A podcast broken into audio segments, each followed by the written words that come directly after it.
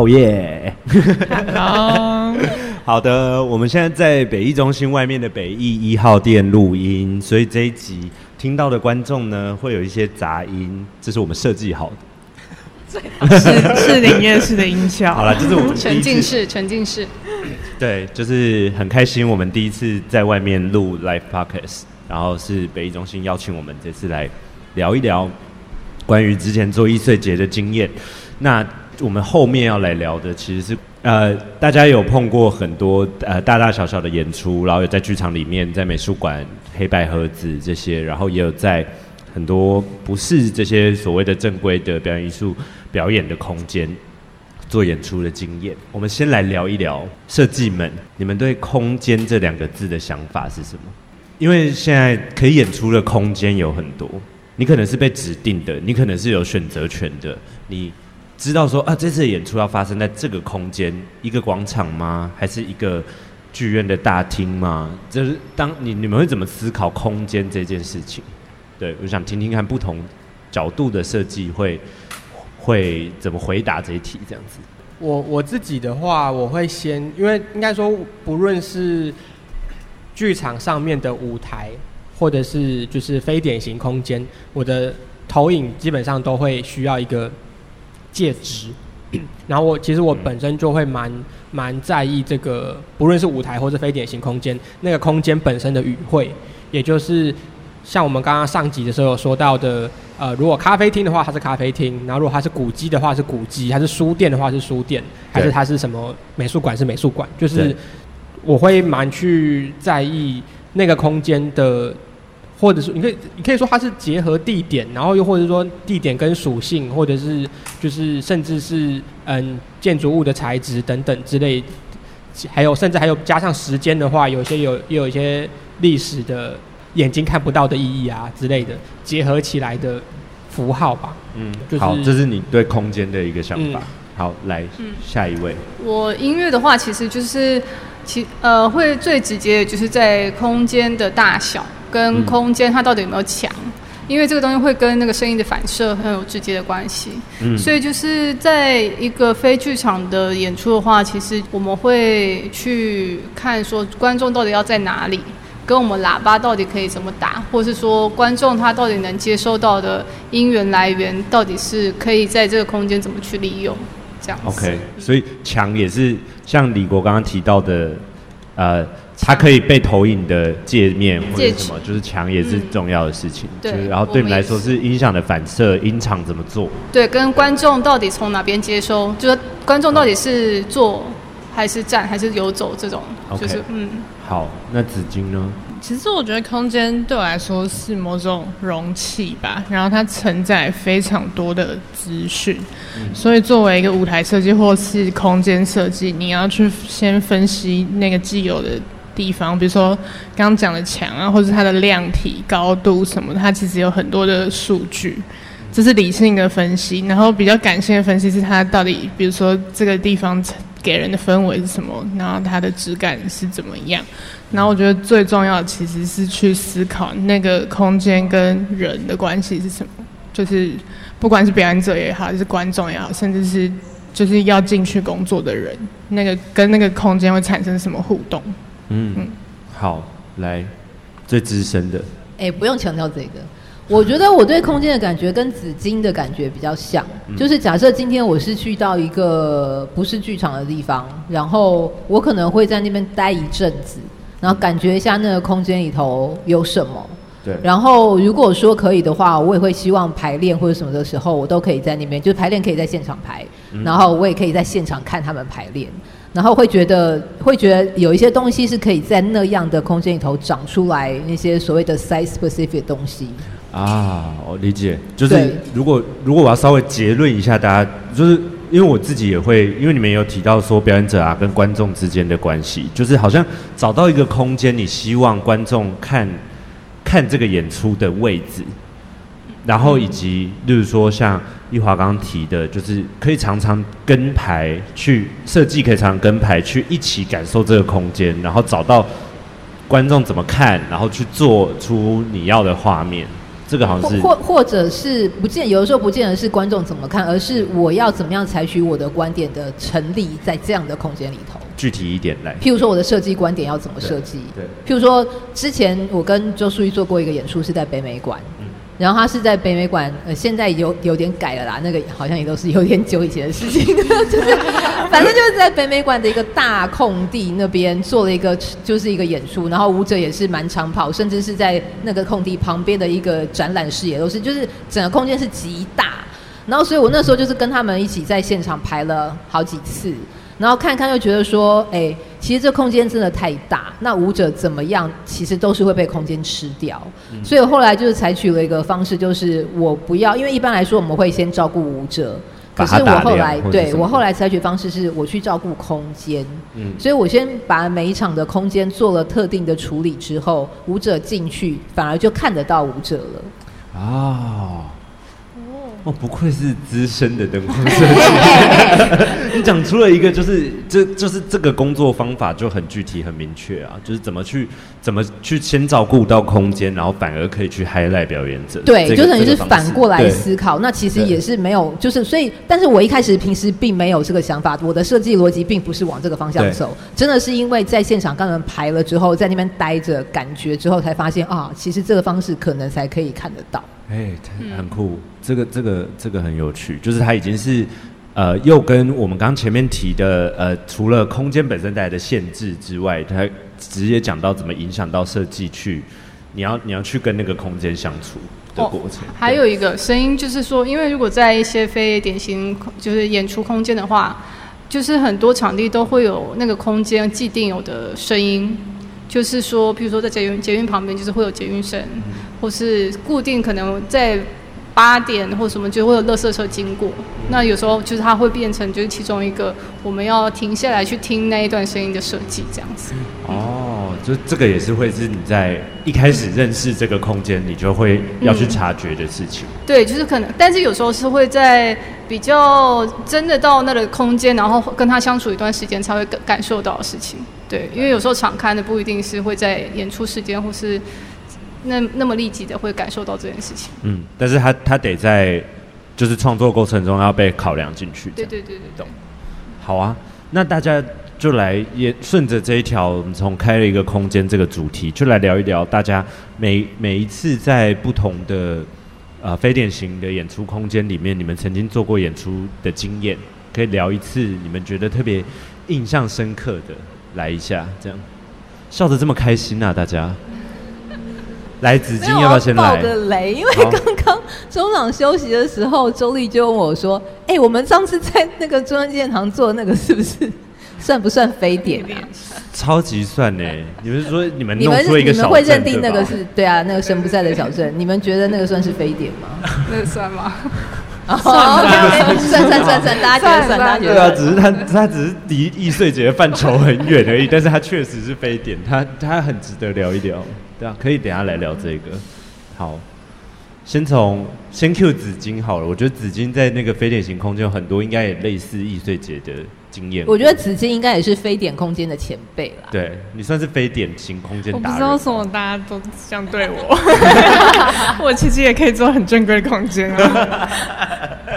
但我觉得非典我们做过有大有小，然后有户外有室内，然后室外最疯的就是去台东的田里，然后就是他们收割完那个稻草之后，他们的村民要在部落的村民要在那边演一出关于。他们自己部落的早期的故事，这样。然后我的材料是什么呢？我的材料就是那些收割起来的稻草。他不只被指定地点，他还指定要用什么元素做。甚至那个 crew 命题作文就对。命题作文到什么程度？就是那个 crew 跟那个 TD，就是部落的阿公阿妈。所以他们上一周收割，他们上一周就会去农忙，然后收割完稻草之后，下一周就是要来帮我搭那个竹架，然后编那个稻草的东西，然后那个演出只演一场，因为那个他们的那个叫什么？哎，雷公火，就是他们那个部落的一个传说，就是那个呃有外敌来攻击他们，他们制造一些烟火的效果，然后就是吓吓把对方吓走。你要把你的舞台烧掉吗？对，我就是在那个演出中，他们开始打仗的时候，那个战火就会直接把那个稻草屋全部这样烧掉，很精彩耶，很有趣吧？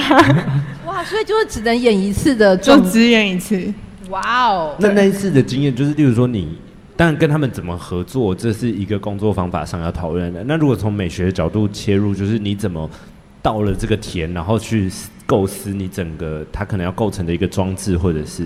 这个作品。他们因为他有点是从他们社区长照班还是什么乐龄班发展出来，他们原本只在一个比较小块的田。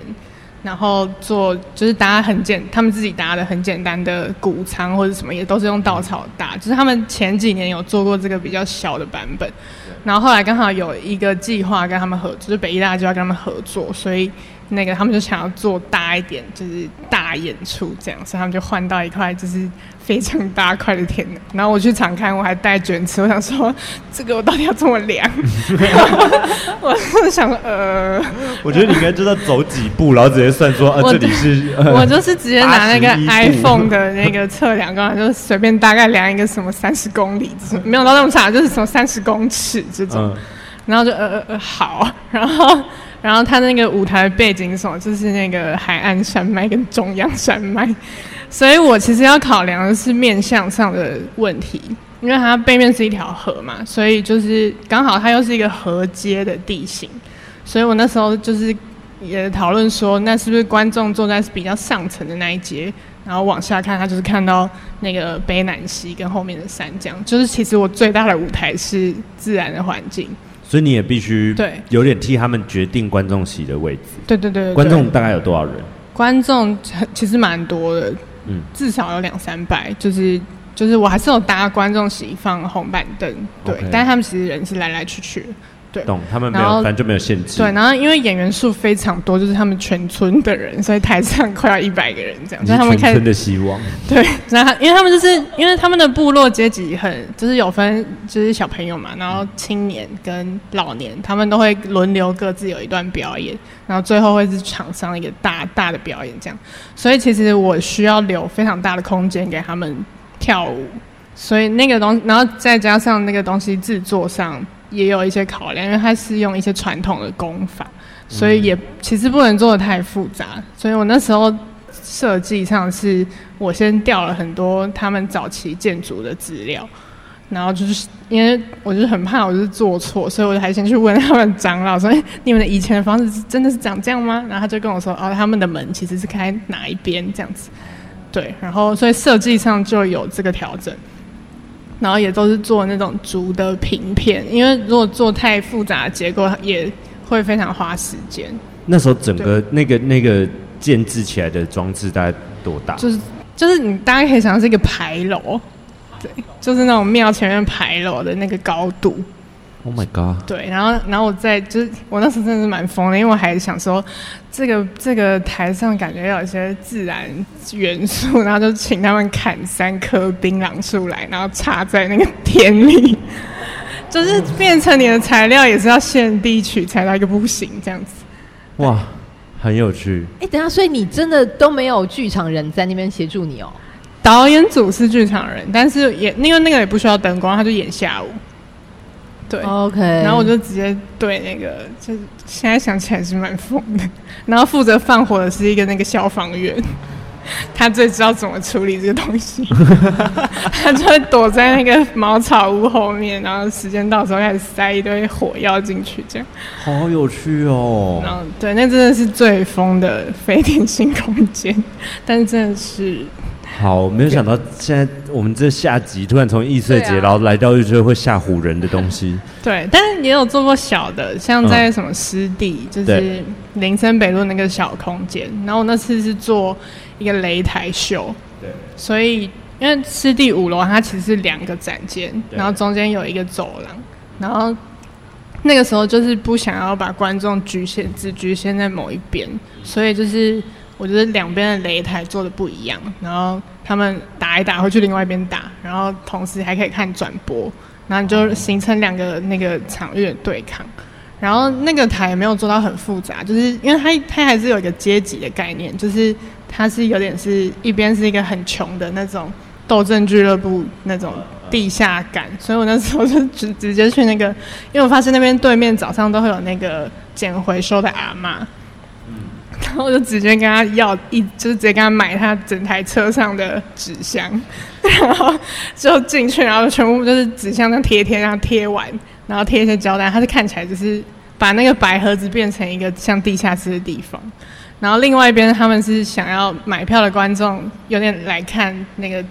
他们互相残杀的感觉，所以另外一边就是放一些比较高级的家具，然后直接让那个场地其实不用明确的有有那个阶级的分别，然后跟有点像 party，然后又有人在那个 fighting 这样子。对，我觉得是。就是做这种非典型空间，是你可以观察一下你身那个场地附近可以取得的素材有什么。而且非典型空间其实常常，其实尤其小型的啦，其实整体制作预算真的不会太高。对对对。就是你真的会遇到他愿意，他可能我只是抓一个大概，就是他就说哦，设计费这次可以给你两万块，但是你的制作费是五千，然后就。就是想说，呃，我把我设计费让你多买两个家具好了之类的那种，会会出现这种是这种预算结构。所以像刚刚子菁分享的，就是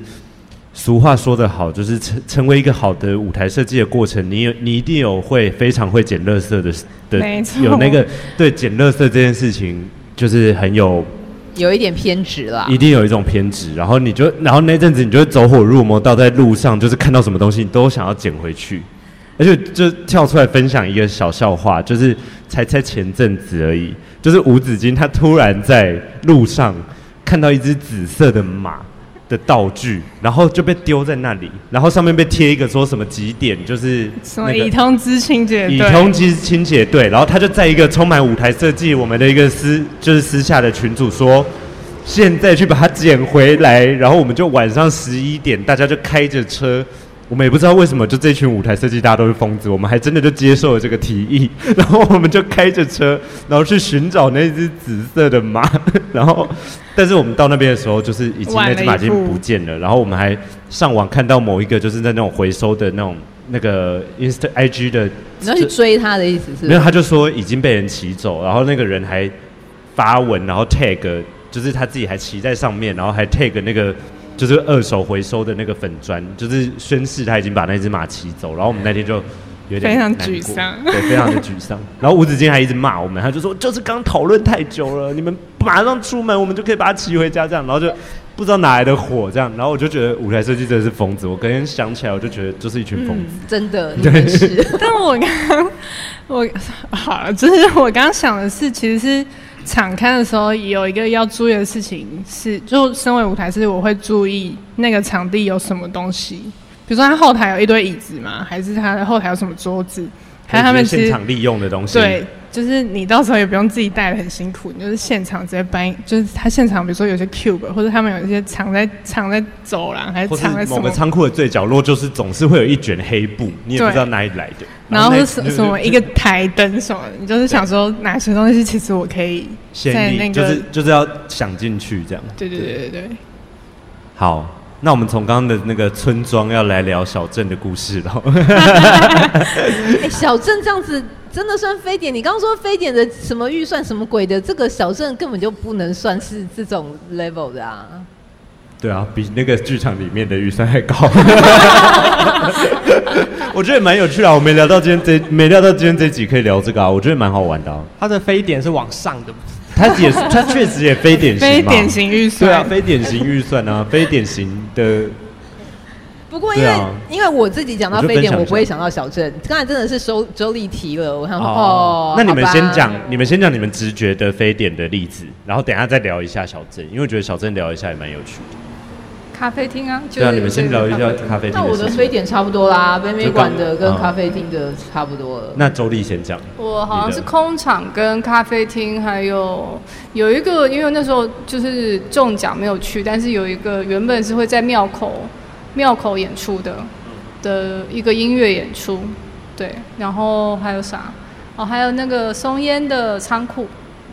就是不是上面那个，是仓在在下面的那个展览厅。啊，就是平常他有租出去。对对对，就是很多展览的那个。对对对对，那个地方那些地方。那那时候做了什么？那时候是做做什么特别？做阿伊斯啦。然后那时候那个在松烟那个，就是他也是蛮有趣的。他就是因为他那一次是希望他的声音源来源很不一样，就是现场会有那个演员自己的肉身讲话。然后也会有带麦，然后带麦就是他们观众会也是会配一个，就是一个单面耳机，哦、对、嗯。然后他们，然后跟也会从喇叭播出一些声音这样子。嗯、所以就是那时候就是同时会有三三四种的声源，然后观众就是可以自己去想说他到底要接收哪哪部分的声音这样子。他们现场可以决定。他们其实是有开关的，可是他们其实同时都是会听到，因为他的只有单边耳机，所以就是有时候、哦、外面的声音进来还是对对对，他们还是听得到。那只是有一些可能比较有趣的利用，就是说他们可能在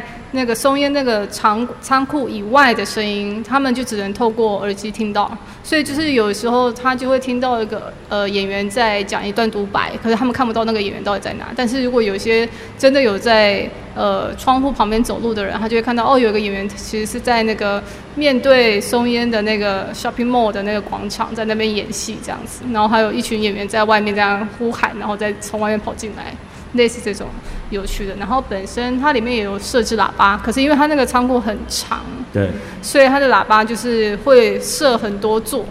然后所以它的我就是可以玩一些就是从这边过去的，啊、对，环绕的一些跑动效果这样子。但你当时是可以在那个场地一直测试的吗？还是它就是很正常的一个剧场周给你？我记得那时候是很正常正常的剧场周，但是因为那时候我其实个人有点崩溃，因为那时候同时两个。都在同一周景，嗯，所以就是这边跑一跑，那边跑一跑这样子。你当时同时有两个演出在在同一对，但是他但是光是刚刚听你的，他的那个整个配置，你要设想怎么规划，就已经在前置会非常的对对需要设计它。对，可是因为很多东西真的是不进去测试，真的不知道。就是像我们的那个耳机是进进场的时候才有，所以在前期的时候，其实我们并没有那个东西，所以我们都只能用想象的，说他们到底哪些声音要从耳机出来，那哪些东西是现场要播的。这样，所以当时现场有就进场的时候花很多时间在测试吗？对，好像好像有，因为那时候主要测试的都还是在音响技术那边做测试。OK，就是等于你设计的东西也其实已经好了。对对，然后就给他们播啊，然后看那个讯号怎么怎么大家都听不到啊，或是说怎么样的效果这样子。嗯，那一次是比较有趣的。那另外就是在空场，就是在那边做一个音乐演出嘛。嗯。但演出本身算是蛮单纯的，因为就是一个音乐演出。只是因为在空场，就是像刚才说的，会有很多技术的问题。就是那时候我们那时候也要自己租发电机，然后空场真的非常热。然后，然后我们是因为在天台，我不知道你们你们。我有去看那个演出。对，然后那时候我的那个，这个、而且旁边就是捷运。旁边就是捷运，然后所以就是。呃，有时候就会很吵这样，然 后但是但是就是会有那种很多，因为像我们音乐演出就会很多机器，对，然后像我的一些机器就是在彩排或者在在装台的时候就烧坏了，热档，对对对对，所以就是要去想办赶快找一些备案啊，跟下雨天这种，嗯。刚刚说松叶仓库，我想到一个是鼓机，其实也很常拿来演出。对。但做鼓机其实有非常非常多的美感。就是如果没错，就是只要鼓机，然后是要问舞台设计啊或者各种设计的时候，你就要先想一下，它是几级鼓机。没错，因为你不小心一个刮坏，你就是毁了，你就是千古罪人。没错。就大家一直在。就是这种人从场刊那一天，就是你可以感受到哦，你加入那个剧组以后，然后从你第一次被带去场刊，然后那个带你场刊的人知道你是那这出戏的舞台设计，他看着你的那种眼光，就是一种。不要刮坏任何东西哦，就是变成墙壁跟地板都不能贴，也不能造成刮痕。这个东西其实非常影响到你设计，没错。然后什么东西都没有任何承重能力，对对对，没错没错，什么都不要想。然后这时候就是灯光设计就只好跟舞台设计说：“我一定会叫 Truss 来，我一定会叫灯架来。然后观众如果会看到的话，舞台设计要想一下，就是需不需要遮，或者是。”遮与不遮，或者是他放在台上合理吗的这些题目，就是古迹永恒的问题。这个问题可能比古迹本身都还古老。对，好，想到你刚刚说前一个跟就是灯光去打空间的那个，就是我们有一次在两厅院台北呃国家戏剧院的布景工厂也有做过一个演出，然后那一次也是他因为布景工厂本身两厅院的布景工厂不是表演场地，它就真的就是一个工厂，然后里面又要放五六十个观众。然后就是寸步难行，所以基本上表演者没有走来走去太多的空间，所以那时候灯光设计也想说，那我就一直他也就站在那，然后演一个演一个小时，然后然后我我可以到底可以做些什么事？所以其实他那时候就把几乎周围的所有空间就是都补了很多，我觉得很有趣的灯。他甚至把那个板板料放木材的那个柜子里，他就在里面塞灯条或者是什么，还要钻进去。然后我就觉得那一次也是在，就是说。呃，我那时候没有太多，因为那那个演出没有舞台设计，我就是导演，顺便把对整个空间的东西稍微抓出来，所以灯光设计就很很好的、很适切的协助了整个空间的构成。对，因为等于是我我还是用的是它本身布景工厂的的特性，那就需要灯光去勾出什么时候应该要在开来一些东西。对对对对对，就刚好有些歌，它就刚好亮一个。那种洗漆料的水槽区或什么的，然后反而这时候你整个空间也被看到了，然后表演者被看到了，然后我觉得当时那个他虽然不在易碎节里面，可是我觉得那个那个作品算是我们呃没有做易碎节之后，我觉得还蛮有那个易碎性格的一个一个演出这样子。对，好啊，换李国喽。哦，刚好上个礼拜才在那个台北国际艺术村，也算是一个非。非典型的演出空间，它是演出空间是在办公室的走廊，它就是在三楼的走廊，就是一般的走廊。那你要做影像吗？对，我要做影像，所以我我的我最后投影的选择的位置，一个是电梯口，就是投影机是影像是成像在电梯那一面，然后另外一个是呃有一扇门，然后它是有一个么字空间，然后门推开就是外面也是另外一个走廊。然后以及就是某一个办公室门口，它就是非常的，就是整个就是就是一般我们会去任何个地方，然后就是办公室门口。我刚刚以为你说你的那个投影画面就是所有人办公桌上的电脑。没有没有，好有创意哦。对，哦，那时候那影像装置路线，对对对对，走那个路线。然后他的演出逻辑是就是。观众会从他们呃舞者会一路从一楼跳到顶楼，然后所以他们就中间会经过三楼。对。然后所以嗯，我这边的那时候的影像策略上比较像是，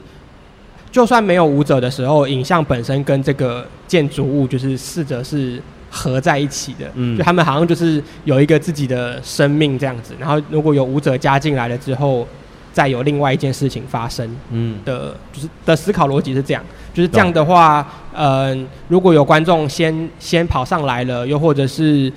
他们上来，但可能舞者还没有开始跳等等的时候，就也可以看到一个，就你已经创造成出一个景观。对对对，它有点变类似像展览跟展演的的逻辑这样子。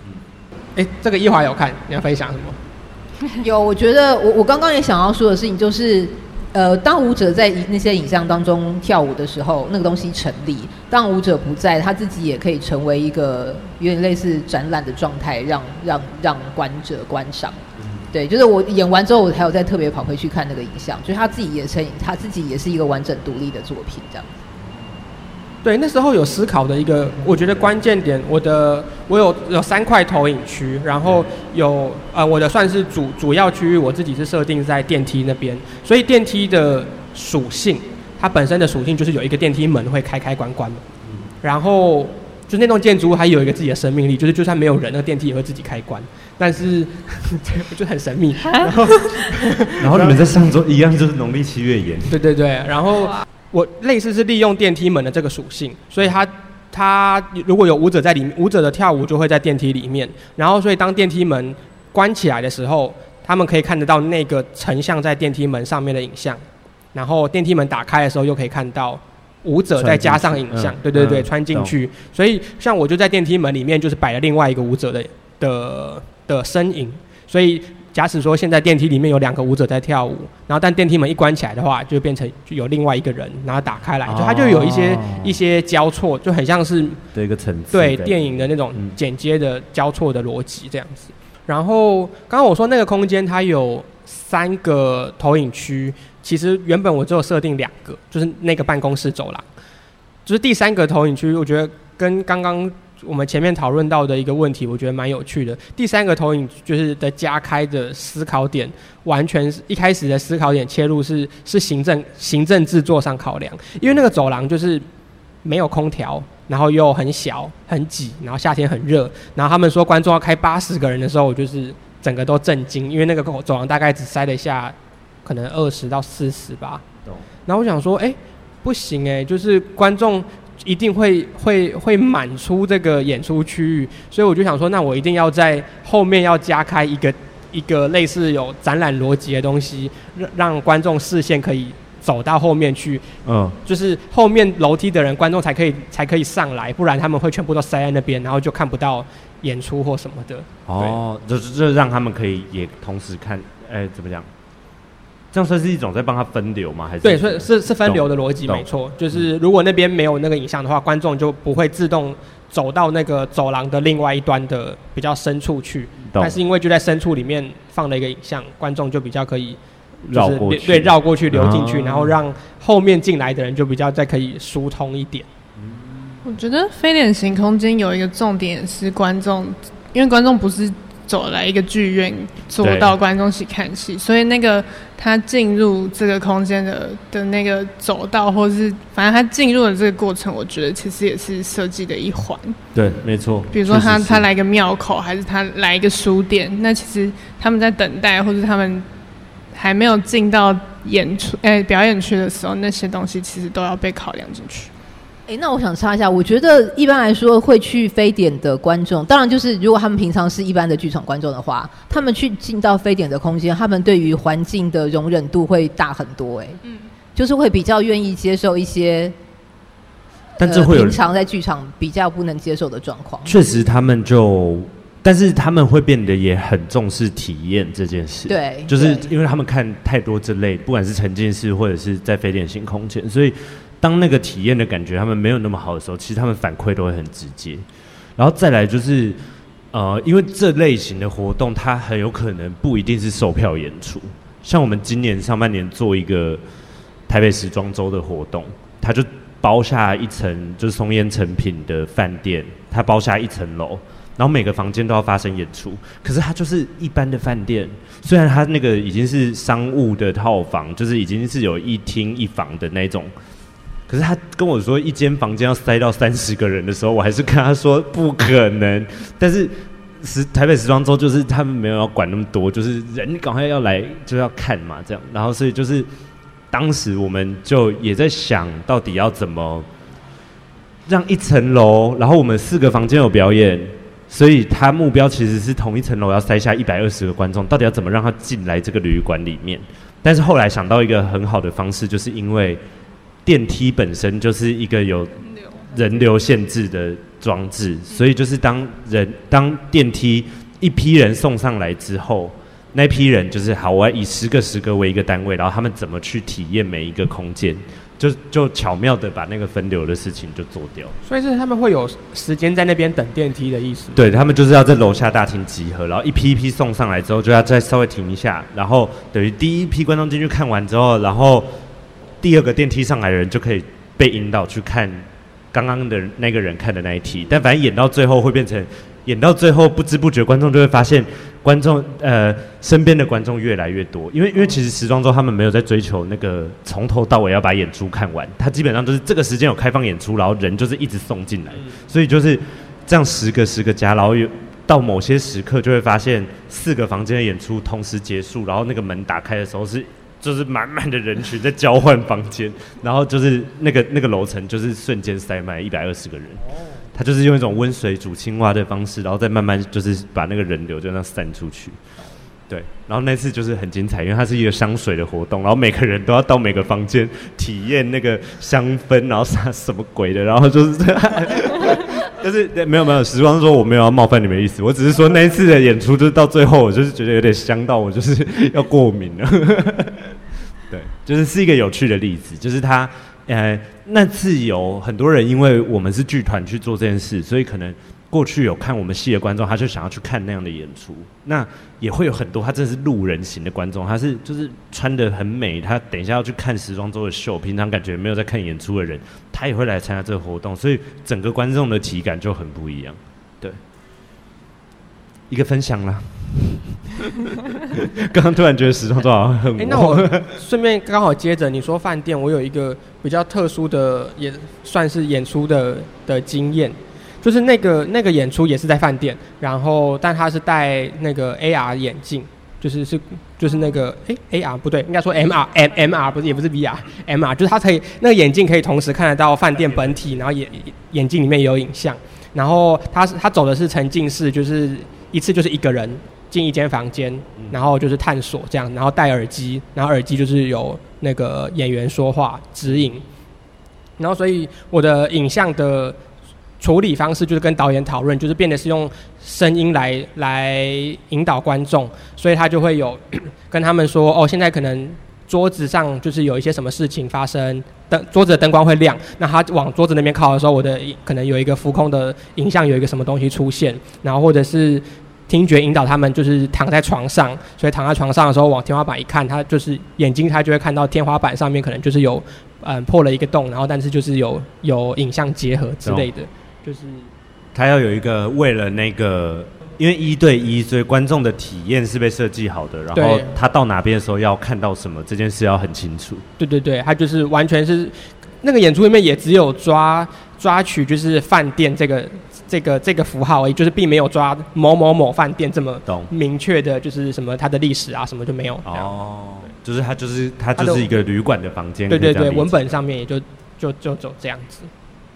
因为我们上次那个演出，我本来还有饭店的那个演出，还有设计一些走位。然后当三十个观众进来之后，演员就剩下那张床可以演了。就是当他们后面一直追加人的时候，就哦，OK，好好好，那个跟演员说，那个走位就不用，就在床上把它演完。好哟，那还有什么大家在非典型的空间觉得有趣的、有趣的经验想要来分享一下的？哎，不知不觉快要九点嘞。对啊，谢谢你们五位。我们今天十个人共度了很好的、很美好的时光。那就是十二位。对，或是大家有没有问题想要问我们，然后我们就来分享这样。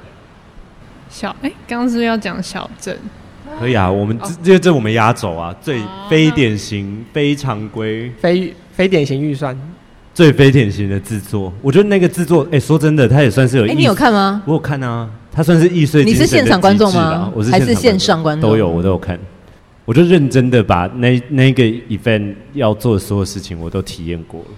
包含前面的小游戏。对对对对对，好感人哦。嗯，所以来聊一下那个。那周丽先说，我那场演出。嗯，对啊，神不在的小镇，神不在的小镇，然后是两年前的五 G 计划，五 G 专案，对对对对，然后在中正纪念堂的那个中间的那个大广场，大广场，然后盖了一个小镇，真的是盖了一个，真的是盖盖了一个小镇，应该是一个五十米乘以五十米的空间。他就其实没有参加的听众可以理解成很像临时盖了一个游乐园。就是它里面其实有很多写实的空间，然后里面是演员可以演戏的，有谁的房间啊，谁的家啦，然后开记者会的地方啊，然后警察局啊、公厕啊、森林啊、酒吧，还有一个很大的 tower 这样。然后它正中间有一个很大的 tower，然后那个 tower 是有一张大餐桌，他们所有的演员会在演出到某个时刻会集合到中间那个大餐桌，这样。对，他自己一个。大概的空间场域是这样啦，嗯，然后盖那么大是因为其实是要演的是沉浸式的演出，对，他们会有一些呃特定的在线上的投票，然后最后会投到那个大屏幕，就是那个 tower 的四面，然后去告诉就是演员该做什么结局，然后对，结局是投票出来的，对，类似这种，就是他当时其实因为他他跟。他是刚刚提到他是五 G 专案嘛，所以他跟数位传输，然后使用到一些技术有关，所以他还做了一些异地共演的机。对，没错，我就是要说这个，他还有异地共演。对，他有做，就是在戏剧院的实验剧场，他要搭设一个第二现场，然后同时在广场上又可以看到，然后他的。技术应用也广泛到说，在没有到现场的观众，可以在网络上用体验的方式去进入这个小镇。线上，而且线对。线上还有分，就是现场直播，像 YouTube 这样子看直播的，跟玩游戏的，对，然后跟看直直播的，嗯，然后嗯，聊一聊你们两位当初在里面负责的工作，以及大概做了点做了什么。我应该是比较单纯的，因为我那时候就是好像。所有就只有我一个人，你说单纯就是你一个人要做完所有的事情，所有。对，是这种单纯，就是这种单纯，但是什么？但是就是，但是就是到了进剧场，还是有有一位帮我 run show 啦，就是你指的是你的那个什么呃音乐制啊，他的声音组的编制，声音组的编制很单纯，对，所以那时候其实我有时候就真的蛮羡慕，就是其他设计或者导演，因为导演好像光就是导演组就是。导演组阵仗超级大，对，然后灯光组就是也是有。灯光组我是很少有助理的，但那个演出有助理。对对，有助理，但是每次 always 我就只我一个人这样，然后我就、欸、我就去看一看，然后再。然后那个演出我记得大概也有两个小时吧。哎，一呃一一个。他一 round 大概一个小时，但好像要看完两 run。三三 round，三 round，那就是一个一 round 应该不到一个小时，对，因为我记得那时候应该有演到两个小时，但是你你音乐等于是完成一 round 演出的算是一 round，然后但是因为最后的 final 又不一样，大结局，对，所以我就是要负责最一开始观众所有的观众进场的。的观众进场跟最后的那一个不同的 round 的结局的 ending 这样子。那你当初在设计那些音乐的时候，是主要是否现场体验到的观众听的东西？对，跟线上体验的比较无关。没有，其实那时候那时候其实我针对这个东西有跟导演讨论，就说他到底是不是希望线上跟现场是不一样的。可是他后来就说他希望再更单纯一点，就是全部都是一样的。可是就是因为针对现场是有演员，然后他们并不是一个就是常规的演，因为他是沉浸式演出嘛，所以随时都有事情在不同地方发生，所以他们的时间跟 Q 点就会变得是没有人去 Q 他们这个东西，对，所以他们所有东西都要听音乐，所以我那时候音乐就是会譬如说在两分钟或者一分半的时候给一个 hint，然后每两分钟一次，每两分钟一次，或者说。对，就是顺便要提示演员，现在该往下一个地方。对对对，下一个喽，下一个场喽，场大概是这样子。这是很多沉浸式演出设计上音乐常常都要担负这样的重任。没错啊，顺便去控整体的时间。他是真的控没有，就是我们后来真的是走 time code，因为以他的那个为准，就是就是演员也就会知道，要不然要不然整个戏最后会变成各各演各的，然后没有办法好好统一结束。对啊，所以。音乐就是提供很大制约的功能，这样。嗯，跟那时候我可能比较焦虑的是那个最后演出的时候，那个音场，因为我们那时候在排练的时候都是用那个超烂的一颗还两颗米波罗，然后都已经放到破到，都是大家都不知道在听什么。今天这颗你很棒。对对，他很棒。然 后因为那时候要打整个那个中那个戏剧厅的中间，然后到那时候演出那时候就。叫了非常非常多个喇叭，但是那时候你就不能限制说我的观众每个人听到的声音都是完整的，所以就是会说可能我在各个区域播的内容可能稍微会有一点点不一样，可是就是只是 for 那个场地，就是森林有森林的声音，然后黑道区有黑道声音，啊，固定的环境音，对，固定的环境音会不一样，然后会有一个整体的大音乐，然后其他的大概就是 hint 这种东西这样子，可是就是观众。呃，他怎么走，或者喇叭的面向，这个就是我们只照顾到最主要的道路，就是只有道路的部分，就是有稍微左右声道这样子去做一点调配，这样。然后基本上最后线上那边你就没有管到那么多，线上没有管那么多，但是就是我那时候有再去跟就是线上直播转播的那个导播组，对，然后跟他确认一下听到的声音是对的，然后完整的，然后声音不会太差，因为他们还是会要砍一些东西，然后跟他们有做部分的现场收音。就是，所以其实你的你的编制很单纯，但你的工作没有很单纯。诶、欸，对，但是 很多很多工作也都是进场了以后才会有需要一直确认的。对，但前期做音乐就是很单纯，就我一个人一直在做音乐这样。对。好了没？灯光应该眉比较头，深锁的灯光设计。哎，那时候有个惨痛的经验。哎、我我那个时候的工作量真的是大到一个蛮夸张的。我的意思是说，就那个五十乘以五十里面的每一个空间都要处理之外被照顾到。对，然后那个异地共演那边也是我要处理，然后录影的部分就是现场还有那个直播间，然后直播间拍起来的光够不够也是我要处理。那他不是有现，就是我们现场在看，然后他有一组拍起来也是给线上观众看吗？嗯，对，那边也是我要处理么处理。啊，就是就是我要知道他们在哪边，然后那个拍摄的那个角度等等之类的，就那个光也是我给的，所以工作量很大。我给你一个很尊重的沉默，我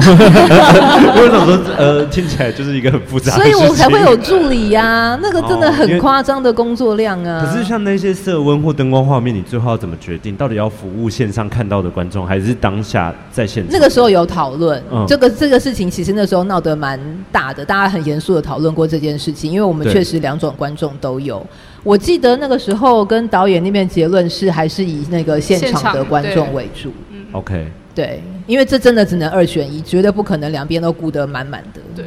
嗯，因为有时候你那些亮度或者是颜色，不然你本来要照顾到很多很多的画面，对我来说是一个蛮大的挑战。老实说，那个那个是一个很庞大的就是本身那个挑战也是非典型的。呃，对，真的。好呀，我们刚刚那个钟声都已经这样响起了，我们今天的节目也准备就是要结束了。好，那我们今天的节目就到这边喽，谢谢大家，拜拜，谢谢大家，拜拜。